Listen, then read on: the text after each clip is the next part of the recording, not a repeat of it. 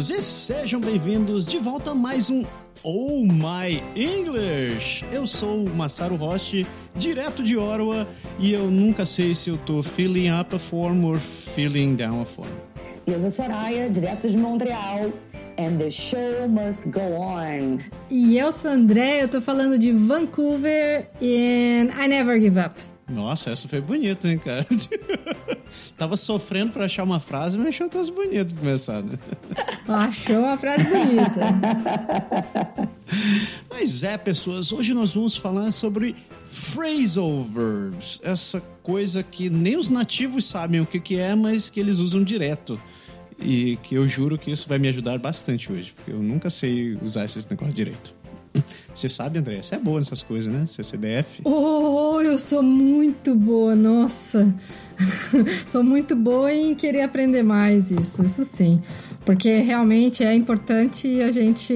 É difícil, né? Um troço que a gente não aprende assim logo direto no formal, lá no inglês formal do Brasil. É, eu acho que junto do present perfect e preposições, phrasal verbs é a maior dificuldade que os alunos têm, realmente. Então vamos lá, pessoa. Daqui a pouquinho vocês vão descobrir muito mais, vocês vão aprender a usar essas coisas, saber quando usar essas coisas com a tia Soraya.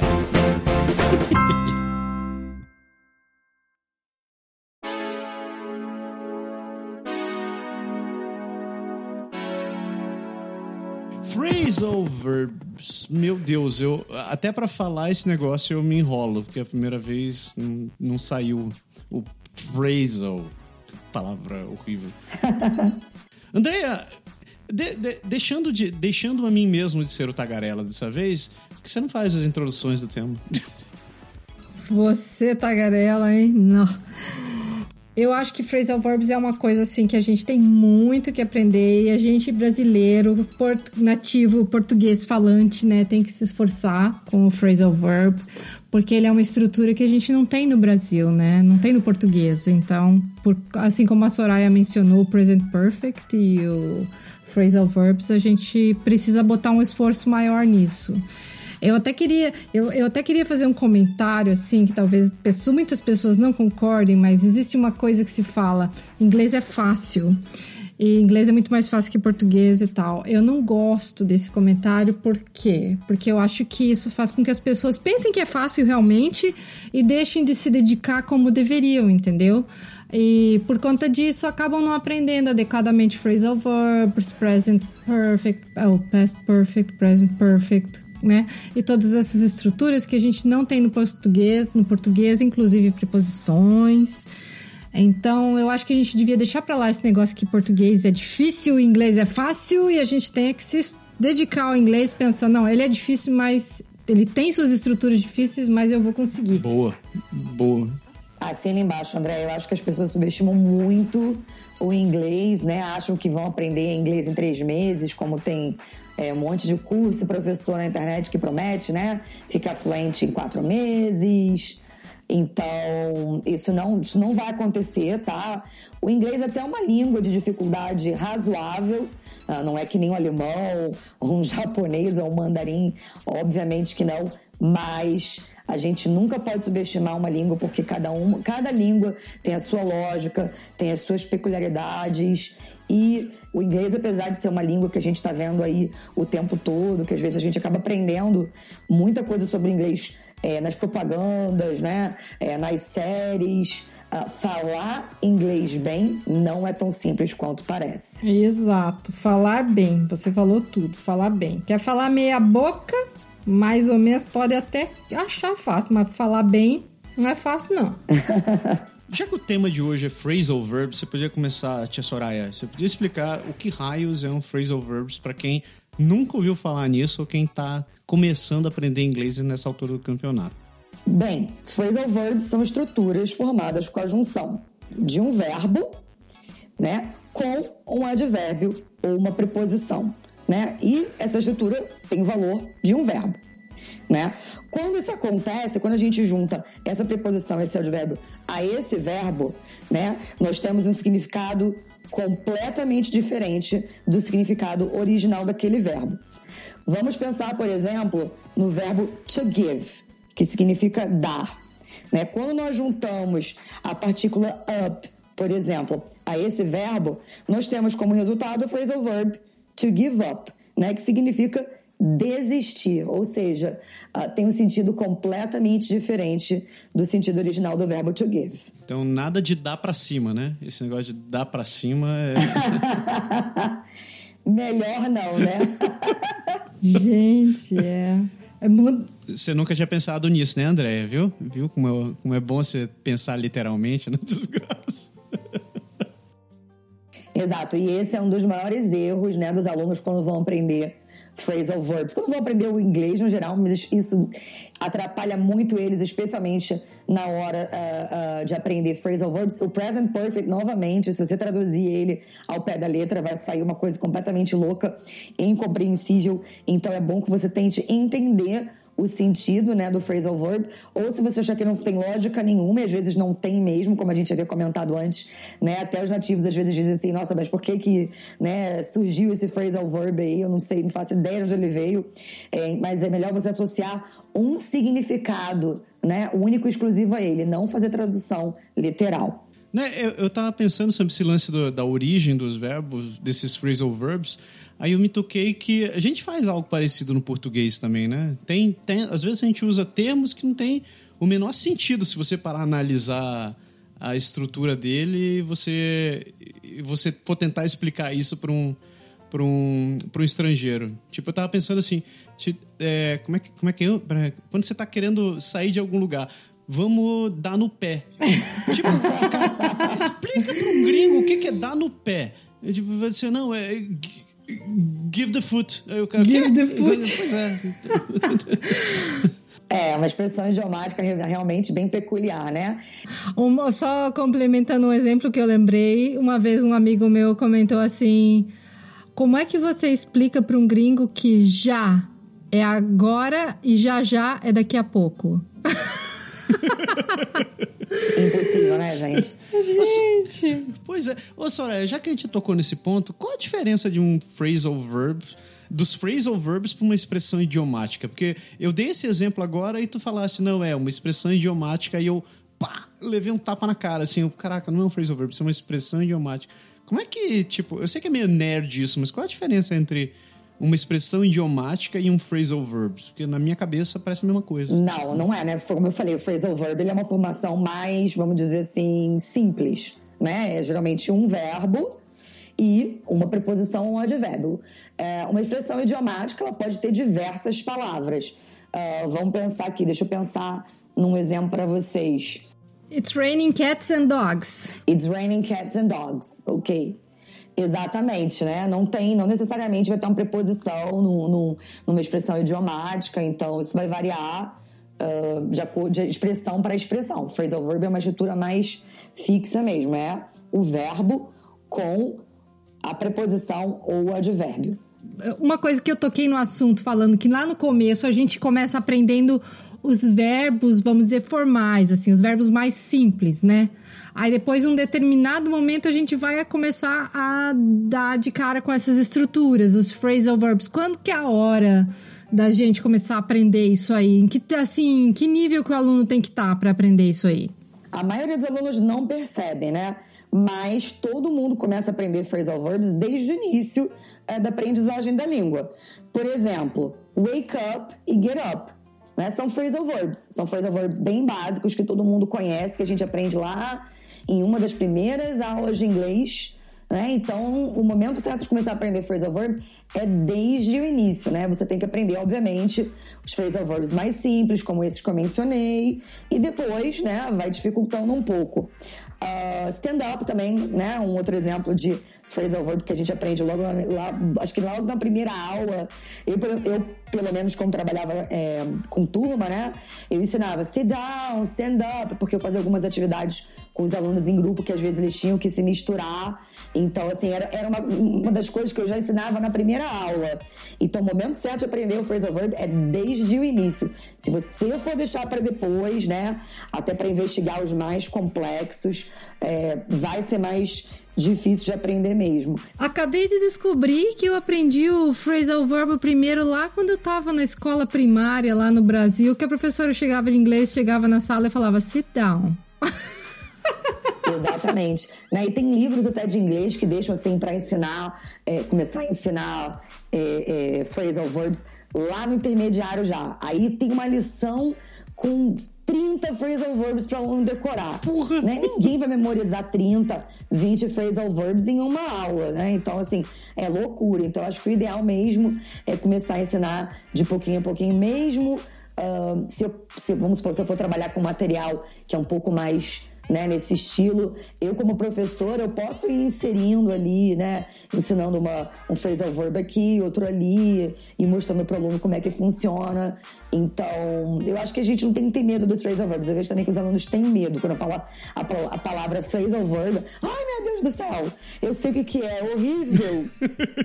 Mas não é bem assim, né? Tem phrasal verbs, como eu falei, de diversos níveis de dificuldade. O André, tua professora foi gente boa, hein? Tu começaste aprendendo no sit down. Eu comecei no shut up.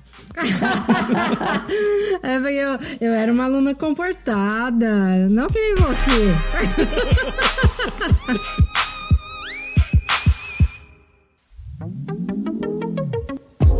Soraya, e por que é tão, tão difícil pra gente, assim, que não tem o inglês como língua nativa, começar a aprender essas paradas? Bem, acho que o primeiro motivo é porque a maior parte dos phrasal verbs né, precisam ser memorizados. Então você tem que, como eu falei, a gente estava conversando antes, tem que associar um significado, né, aquele phrasal verb ali. Para os nativos é natural. Você estava até citando antes o exemplo do seu filho, né, que você mencionou para ele que, que ah, você sabe o que é phrasal verb? Ele falou não, porque ele já estuda, enfim, em inglês, né? Ele mora aqui no Canadá. As crianças não aprendem phrasal verbs na escola, isso para elas é natural, é, é, é vocabulário do dia a dia.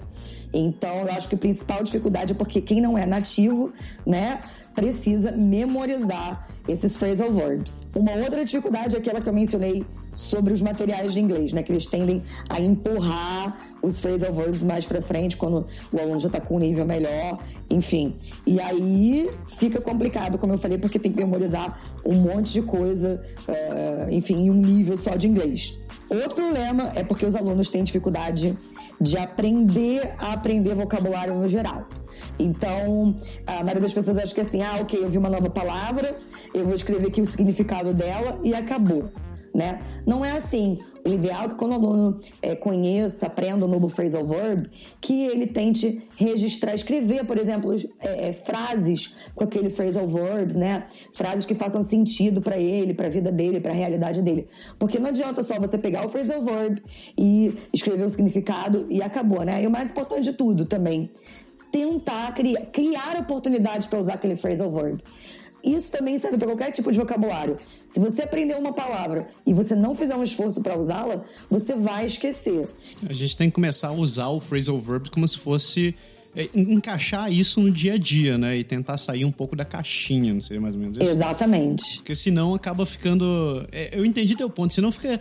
Tipo, é como se a gente estivesse falando português e falasse, por exemplo, você poderia, por favor, me passar esta caixa ao seu lado? No dia, no dia a dia você acaba agilizando a coisa, dizendo assim: você pode passar o sal? Ou então remessa esse negócio para cá? Ou... Você tem que começar a incorporar isso daí no teu dia a dia, né? Você tem que começar a transformar esse troço de uma maneira mais prática. Exatamente. E é exatamente essa importância dos phrasal verbs, porque é, eles ajudam né, o não nativo a falar de maneira mais natural, né, de maneira mais fluente. Porque se você parar para prestar atenção em qualquer série de TV aí, né? É, quero, dizer, né? Que se passe no, no, mundo contemporâneo, vamos pegar aí Friends, né? Acho que não vai ter um episódio de Friends que os personagens não vão usar phrasal verbs. É impossível. Se você parar para perceber a quantidade de phrasal verbs que são usadas, que são usados na mídia, né, nas séries, nos filmes, é, enfim, impossível de contabilizar. Então, isso, se os nativos estão usando, né, isso significa que você que está aprendendo inglês também precisa usar, porque é uma forma de transformar o seu inglês no inglês mais native-like, no inglês mais natural, mais fluido, para você não ficar falando inglês assim, exatamente como você falou, né? Você poderia me passar o sal, por favor? Fica muito bizarro, né? Não, o que eu vejo é que é o seguinte, uh, o que eu acho interessante é que o pessoal, muitas vezes, assim, a impressão que eu tenho é que muitas vezes quando eu tô ouvindo um diálogo, ou mesmo série ou movie ou alguma coisa americana ou canadian, é, eles falam, a impressão que dá é que eles usam muito mais phrasal verb do que o verb, o verbo sozinho. Com entendeu? certeza. Me, me passa essa impressão, assim, pela quantidade que eles usam, parece que é muito mais ah, e comum, assim, você. O, o, o- a conversação do nativo ela é bem fluente, assim, bem natural. Você, você percebe que você começa a falar mais como nativo quando você começa a fazer mais uso dessa expressão, dessas, dessas phrasal verbs, porque é isso que eles acabam usando direto, direto, assim, impressionante. Parece que eles. Não é que eles não usam os outros, entendeu? Mas me soa mais formal você ficar usando os verbos básicos, assim. Me soa um português, um inglês mais formal. Então, vamos, vamos tentar começar a organizar a cabeça de alguém que está tentando aprender isso daqui. Como é que a gente pode separar os phrasal verbs? Dá pra gente separar os phrasal verbs em categorias pra gente poder classificar eles assim? Dá sim. Eu acho que tem gente que separa, né, pela, pela preposição, pela partícula, né? Você coloca phrasal verbs que aprendeu com up, phrasal verbs que aprendeu com down e por aí vai. Eu acho que a maneira mais fácil, né, é separar pelo verbo. Por exemplo, é, o verbo. vamos voltar ao exemplo do verbo give. Né? Você pode fazer uma lista, né? Com todos os phrasal verbs que são usados com o verbo give. Uma lista com todos os phrasal verbs, né? Com o verbo break. Eu acho que essa é a forma mais fácil de aprender. E claro, né? Escrever significado, pronúncia, se possível, né? Se você conhece os símbolos fonéticos, também é importante aprender a pronúncia das palavras, dos phrasal verbs. E tentar sempre, né, registrar, como eu falei antes, frases é, usando esses phrasal verbs. Isso é importante. Ah, tem gente também, tem muita gente que faz, eu adoro essa ideia, que faz assim o que a gente chama de flashcards, né? Que são, como é que eu poderia dizer? Você pega um post-it, né? E escreve ali, por exemplo, give up. Coloca o significado, coloca uma frase com aquele verbo e cola na, na parede do escritório, cola no computador, enfim, cola na geladeira. Ah, enfim, então conforme você vai, né, o- navegando ali no seu ambiente da casa, você vai vendo um phrasal verb aqui, outro phrasal verb ali. Tem uma aluna minha que me mandou uma foto ah, do apartamento dela, ela é solteira, e eu falei assim, gente, que loucura! Porque ela colocou post-its em todos os objetos assim na casa que ela não sabia dizer o nome. Colocou o phrasal verb, colocou conteúdo de IELTS, algumas dicas de IELTS. E eu falei assim, gente, ela tá com muita vontade de aprender mesmo. Porque eu só de ver aquilo assim, fiquei meio perdida. Mas, claro que se você... Não vamos abusar, né? É. Novamente, o segredo é aprender de pouquinho em pouquinho. Então, pega três phrasal verbs que você aprendeu ali e coloca ali na parede do escritório, em frente ao seu computador, no seu, ah, né, na cabeceira da sua cama. Você vai cruzar com aquilo ali uma vez, duas vezes, três vezes. Quando você vê que você aprendeu, você pode substituir aquele phrasal verb ah, por um outro. Interessante. Eu gostei da sua sugestão de colocar um post-it com give up e colar pela casa. Vou pegar um desses e colocar na geladeira, assim. Tipo, você passa na frente e tá o... Acho uma boa. Eu tô precisando disso. Porque esse verão só faz a gente engordar, né, gente? Nossa, mãe. Não sei mais o que fazer.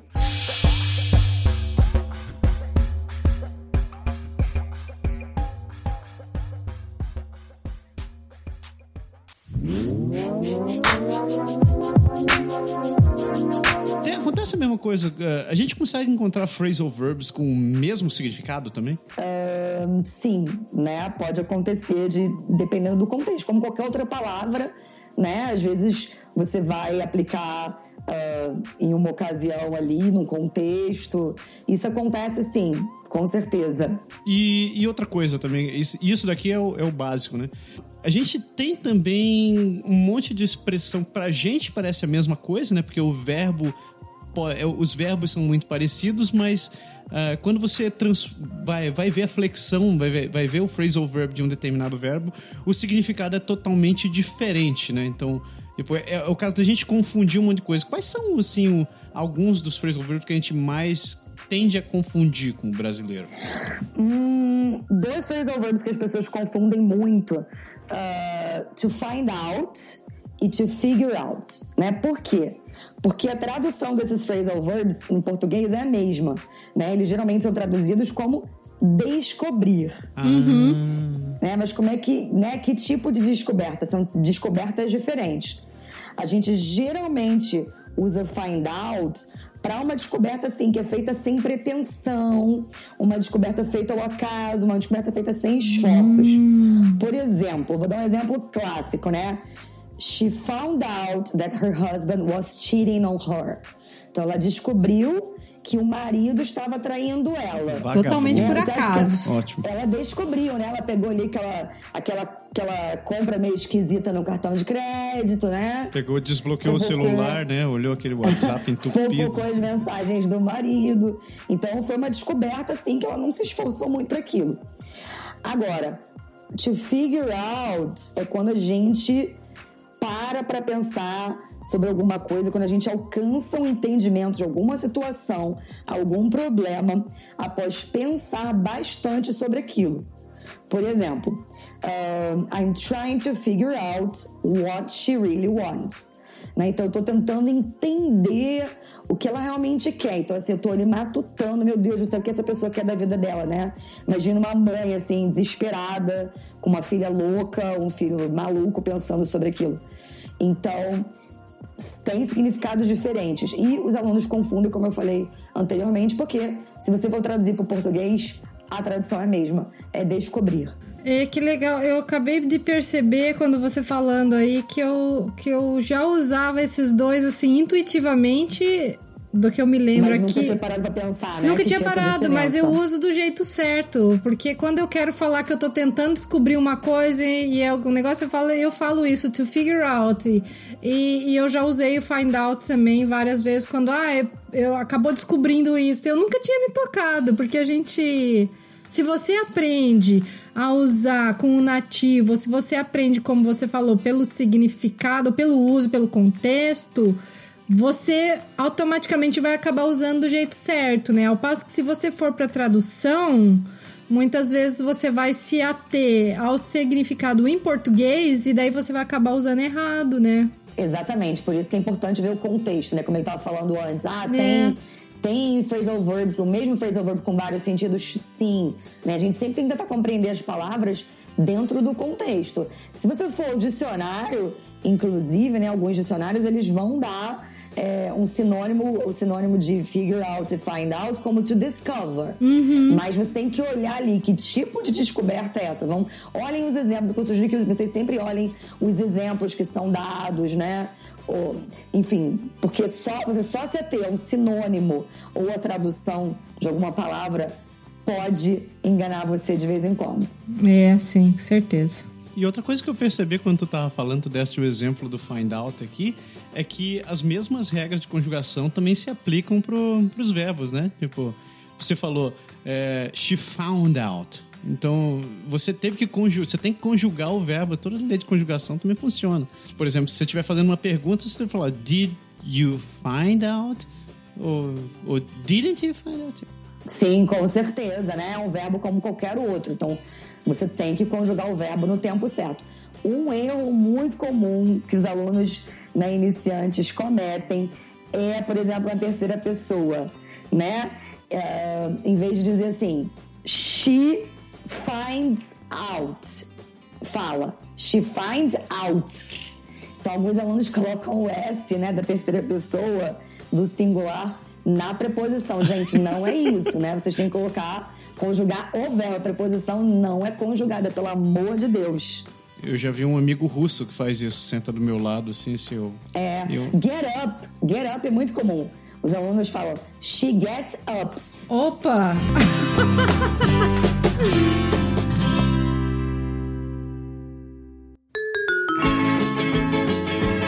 a gente tende a traduzir bastante as coisas, né? Porque eu acho que é uma maneira que a gente tende a aprender quando a gente já tá mais velho. Como é que a gente consegue substituir algumas palavras da gente por phrasal verb para que fique mais uh, natural. É, isso é uma coisa que eu sempre gosto de aprender, justamente porque a gente vê que os nativos usam tantos phrasal verbs, né? Exatamente, né? Com o phrasal verb você vai trazer muito mais naturalidade pro, pro discurso. E o que acontece em, é, com os é, é, né, falantes não nativos, especialmente com os falantes do português que estão aprendendo inglês. A nossa língua é uma língua de origem latina, Uhum. né? Então, os alunos tendem a usar, o brasileiro no geral tende a usar muitas palavras de origem latina quando estão falando inglês. Tem uma coisa muito interessante é, para falar sobre as palavras latinas, né? No inglês, as palavras mais formais costumam ser as palavras latinas. Isso. E aí, esse é um benefício para o falante do português. Por quê? Por exemplo, se você vai fazer um doutor- doutorado, um mestrado, se você vai fazer uma escrita mais acadêmica, o ideal é que você use a palavra latina, né? o equivalente latino. Eu vou dar um exemplo. To cancel. Né? A gente tem cancelar, to cancel, é uma palavra de origem latina. Então, se você vai escrever um texto mais formal, um texto mais acadêmico, é legal você usar essa palavra. Agora, se você está falando no dia a dia, né, ah, conversando com um colega, tem o phrasal verb equivalente a to cancel, que é to call off. Então, você não, você virar para um, pra um nativo e falar I need to cancel the class ou I need to cancel the meeting, né? Tudo bem, o cara vai entender. Ele sabe que você não é nativo, enfim, que seu idioma é outro, mas ele não falaria aquilo. Né? Ele com certeza falaria: uh, I need to call off the meeting, I need to call off the class. Como eu falei uh, anteriormente, é legal você usar palavras latinas quando você está escrevendo um texto formal, mas um e-mail de trabalho no dia a dia, phrasal verb, é, enfim, muito mais utilizado. Um outro exemplo, to leave out, né? O phrasal verb to leave out. To leave out significa omitir alguma coisa. Por exemplo, I decided to leave this information out of my book. Né? Eu decidi omitir essa informação do livro, né? Ah, a gente tem a palavra latina equivalente a to leave out, que é to omit. Né? Então, no dia a dia, se você virar para um nativo e falar que você vai to omit alguma coisa, ele vai olhar para você e falar: Nossa, que chique, hein? Que sofisticado. e um outro exemplo também muito simples, né? Uh, to turn down é um outro phrasal verb que é muito usado no dia a dia. To turn down significa recusar alguma coisa. Por exemplo, uh, the businessman turned down the proposal, né? O, o empresário recusou a proposta. Tem o verbo to reject. Mas, novamente, quantas vezes você ouve to reject, por aí quantas vezes você ouve to turn down? Tem nem comparação. O sentido de to reject, ele não vai ser a mesma coisa que deny and refuse, ou vai? Você poderia dizer refuse the proposal. Yes, faria sentido. Mas deny não. Deny tem um outro sentido, assim, de Ele negou alguma coisa que, tipo, você... isso. Ele negou algo, né? E não ele, ele recusou algo. Exatamente. E eu vi que tu colocaste o outro exemplo aqui, o do continue. O continue to go on, cara. Algo que eu notei, assim, com esses exemplos que você deixaste, é que é engraçado como todas essas palavras que você deu como exemplo aqui, elas são muito comuns no informatiquês. A gente usa bastante essas palavras, né? E por que isso? Você tem alguma ideia? Cara, eu não sei, mas uma coisa que eu já vi que a gente faz pra cacete é, a gente não usa phrasal tipo, geralmente quem tá em TI, que não, que não usa muito phrasal verbs, a gente usa demais essas palavras pra quando tá escrevendo e-mail e tá conversando com alguém. Fica aquele negócio bem. Você parece um robô, sabe? Mas me explica, por quê? Em TI, no geral, né? Na aviação também, eles tendem a usar as palavras latinas, né? Mais do que as palavras de origem ah, anglo-saxônica, porque vamos dizer assim, a gente vive num mundo globalizado, né? A, avia, a aviação, ela é é muito importante saber se comunicar em inglês na aviação e você fazer uma comunicação clara, porque se você errar a comunicação nesse meio, você pode causar né, um desastre, enfim, matar centenas de pessoas né, dentro do avião. Então, eles tendem na aviação, por exemplo, a usar as palavras latinas porque elas são palavras mais transparentes. Uhum. Né? A pessoa que fala espanhol vai entender, a pessoa que fala português vai, vai entender. Então, assim, uma pessoa que fala italiano, que também é uma outra língua de origem latina, vai entender. A mesma coisa para TI.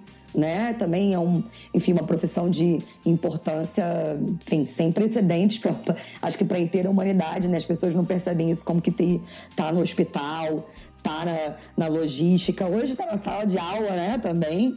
Então, por isso que costuma se usar é, mais pa palavras mais latinas na, na área de TI, nos manuais também. Se você pegar um manual, por exemplo, de uma TV, você vai ver que tem muita palavra latina, que é para facilitar né, a compreensão de alguém que vai pegar aquele manual ali sem tradução e para facilitar também a tradução desses materiais. Então, tem algumas áreas que priorizam, um, sim, as palavras latinas. Você é, mencionou uma coisa muito interessante. É, também acho que no, no, no fato de, de, ser uma palavra só, por exemplo, porque o phrasal verb, eles sempre são duas palavras. E acho que na, na, em TI, para você ter um comando sendo uma palavra só, é melhor, né? Com certeza, né? E também, assim, acho que a curva de aprendizagem é, né, é mais tranquila, porque se você for fazer, enfim, instruções inteiras para esse pessoal, para o pessoal enfim, que trabalha com TI, com phrasal verbs, vai ser uma confusão danada, né? E também, enfim, o pessoal de TI,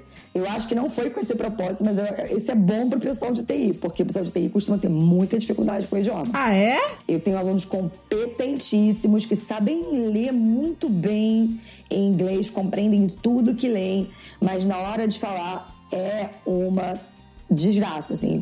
Acho que o principal motivo Uh, é porque aprende lendo. Hum. E é muita documentação técnica ainda, né? Exatamente, aí a pronúncia é péssima, né? Porque aquele cara viu, não sei, vamos ver a palavra aqui, cheating. Né? O cara aprendeu, ele achou que era cheating. Cheating. E aí ele vai falar aquilo pro resto da vida. Você bate na mesma tecla. Um exemplo, used to, né? A estrutura used to, costumava. Né? I used to, I used to swim when I was a child. Eu costumava nadar quando eu era criança. Quase todo, todo mundo fala used to, né? Used to. E a gente não pronuncia o D. Geralmente, quando a gente tem um D antes de um T, a gente não pronuncia aquele D. Aquele D ele pff, morre em termos de pronúncia. E o pessoal de TI é campeão em fazer isso. Used to pronunciar os verbos irregulares, né? Como played. I played cards yesterday. Eles falam I played cards porque eles aprenderam lendo. Eu tenho alunos que eu tô aí, eu tenho um aluno de TI que eu tô dando aula para ele há dois anos. Eu acho que todos os dias, todas as aulas eu corrijo a pronúncia dele de, de verbos como call, né? Que ele fala called em vez de called played em vez de played. André, eu sou uma prova disso, porque I continue to cancel all meetings. não é que não seja um termo, até que to cancel, até que é um termo um pouquinho mais usado, né? Se você for parar pra pensar, os outros que eu mencionei, to meet, por exemplo, não, não se usa muito. Nossa, eu acho que eu nem sabe. Não é que eu não sabia que existia. Tipo, se eu fosse ler, porque eu sou. A gente fala, nosso idioma nativo é português, você já vai entender. Não lembro de ter visto isso escrito em algum lugar. Muito difícil mesmo.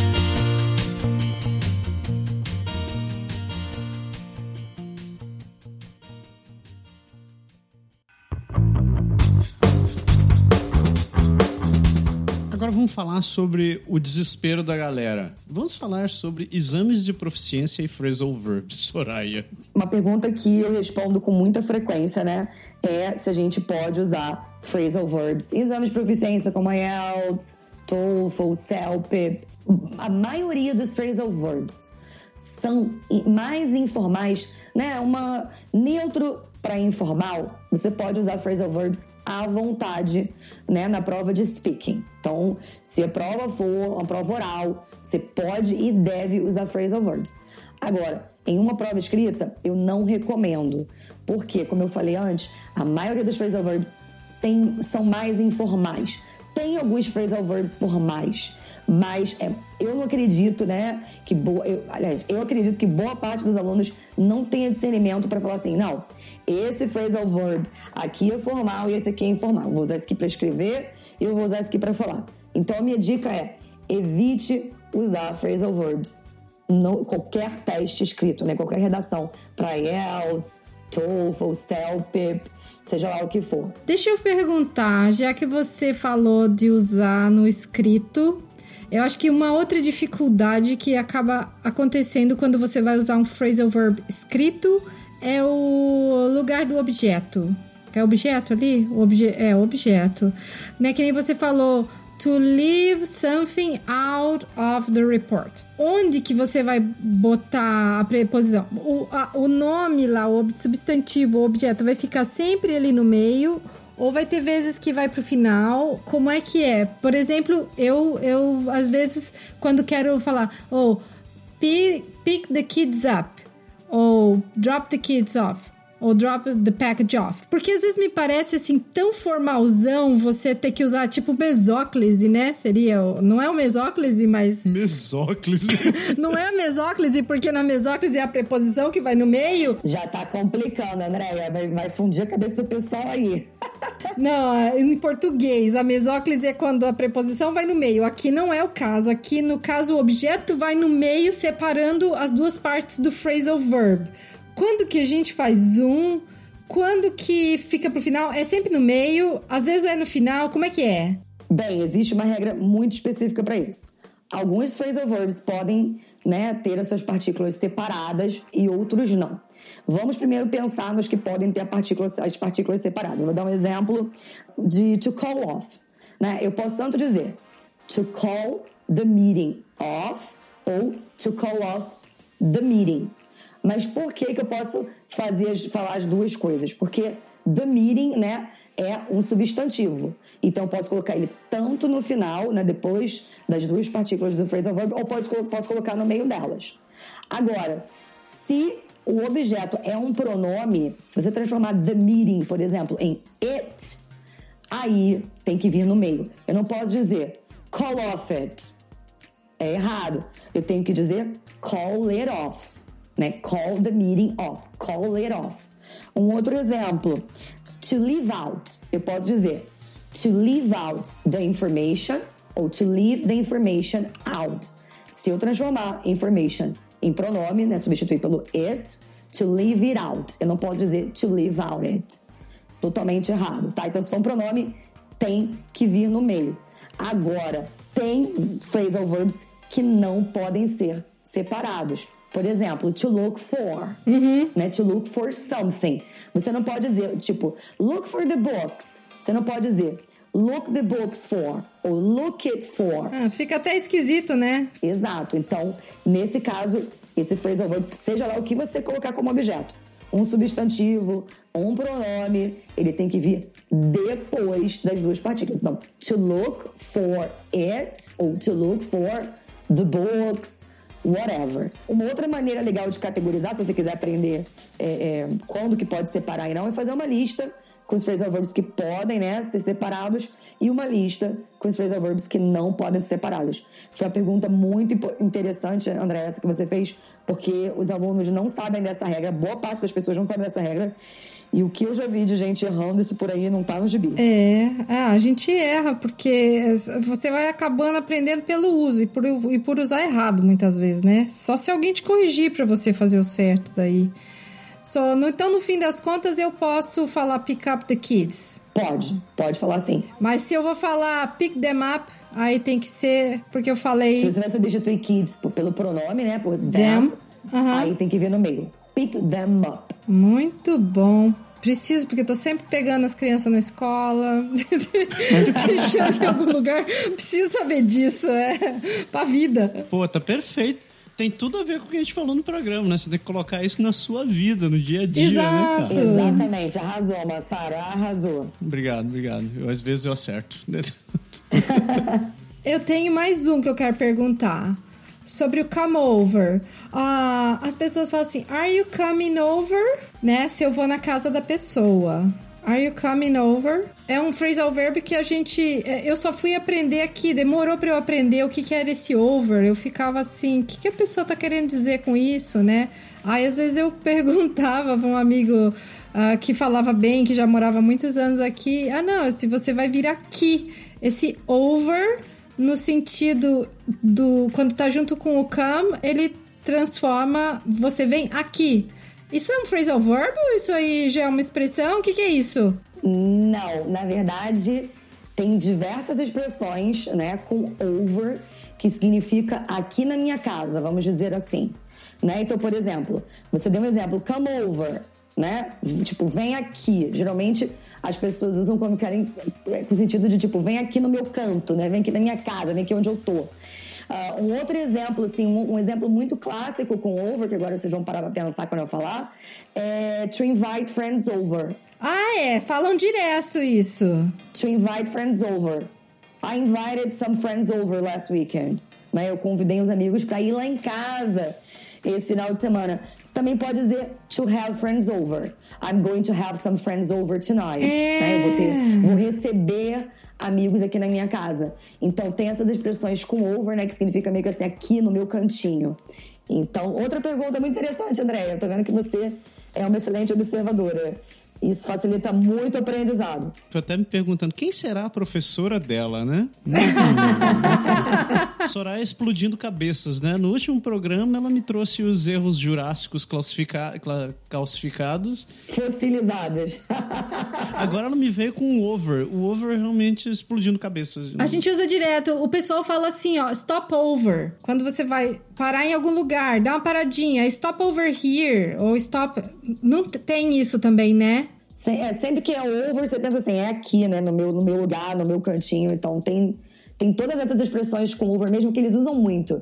Esse to have friends over, to invite friends over, é muito usado, eu uso isso o tempo todo. E o sleep over, que eu, meus filhos agora, depois que eu aprendi, eu aprendi por causa que, dos filhos, né? Ah, mãe, pode ter um sleep over? Exatamente. Né? Can I sleep over? Então é mais um outro phrasal verb com over, né? Com esse sentido que eu falei para vocês. Viu, André? No começo você perguntou a diferença do já e do já já.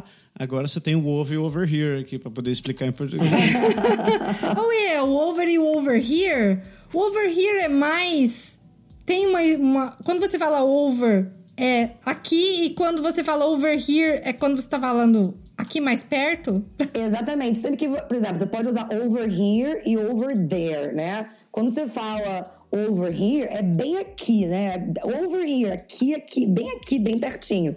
E quando, qual é a diferença entre over there e there? né? Geralmente a gente usa over there quando a gente está vendo a coisa. Imagina que você está no supermercado com seu marido e você quer saber onde é que está o leite. Se ele falou assim, over there, é porque, tipo, ele tá vendo onde é que tá o leite. Tipo, dá pra ele apontar, né? Tá ali, ó. Isso, agora se ele apontar, sei lá, pra direita e falar there, é porque ele sabe que tá pra aquela direção, mas ele não está vendo. Então tem essa diferença. Para a vida também, ó. Tá vendo só? Para a vida. É, são aquelas coisas que a gente usa no dia a dia, a gente ouve o tempo todo, mas não para muito para pensar, né, como é que funciona, enfim. Eu, gente, eu sei isso tudo, né, porque são aí quase 15 anos de estrada, toda hora eu me pergunto essas coisas. Então, para mim é muito tranquilo, eu trabalho com isso, professora, enfim. É, o meu dever é exatamente entender o que às vezes não é inteligível e explicar para as pessoas, né? Genial. Muito bom.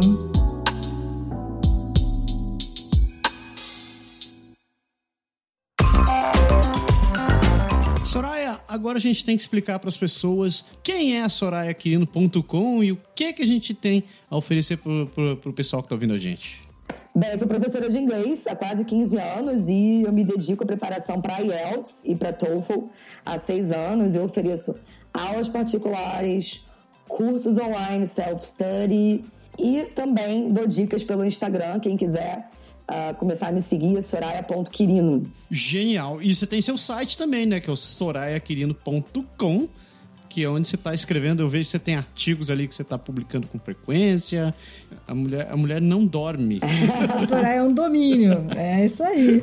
Tô me desdobrando em 30, né, para poder atender todo mundo. Mas, enfim, entre em contato, me procurem, a gente dá um jeitinho. Então você já sabe, se você estiver precisando se preparar para os exames de certificação do IELTS ou do TOEFL, ou se você estiver precisando daquele daquele chute para melhorar o seu inglês, você já sabe. Acesse sorayaquirino.com que você consegue ter todas essas informações sobre o serviço oferecido pela Soraya e toda essa simpatia que você escutou nesse programa.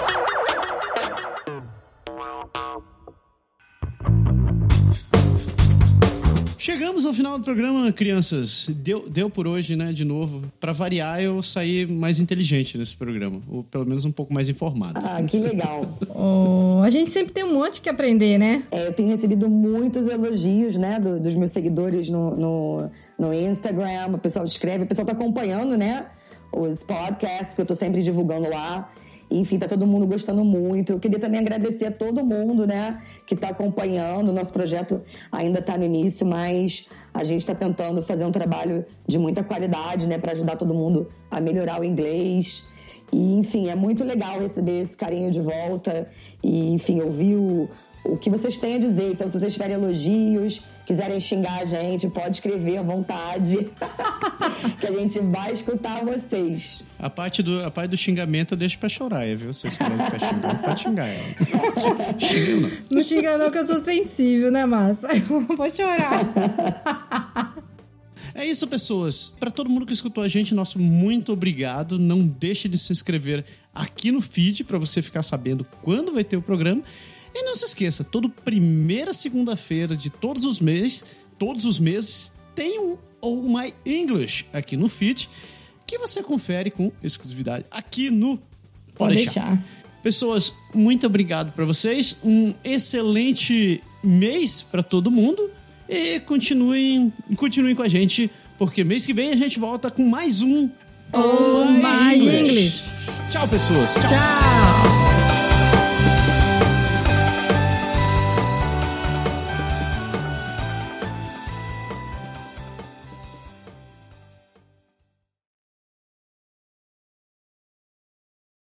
Oh, my, English. English.